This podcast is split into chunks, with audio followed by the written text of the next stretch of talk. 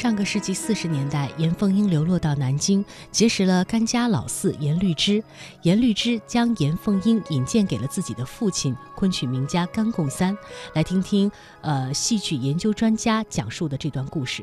甘老啊，啊，有那么好的演员，我都不知不相信，就把他找去看看。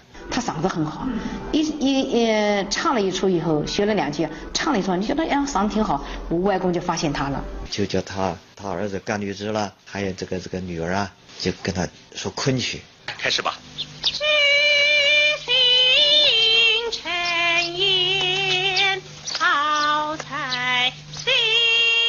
他受昆曲影响，然后一直不断呢，一直不断就是到了华东汇演。一九五四年秋天，在上海举行的华东五省一市戏曲观摩演出大会上，天仙配一炮走红，严凤英也因为唱腔身段俱佳而获得了演员一等奖。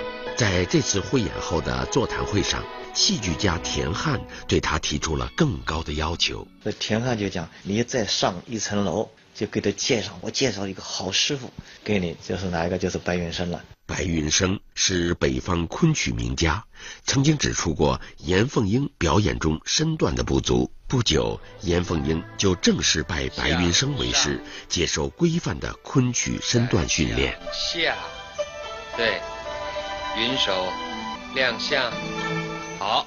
昆曲对地方戏曲的影响，不仅仅体现在曲目和表演的借鉴上，有的地方戏曲还和昆曲结合起来。在地方剧种中形成了独立的昆曲流派。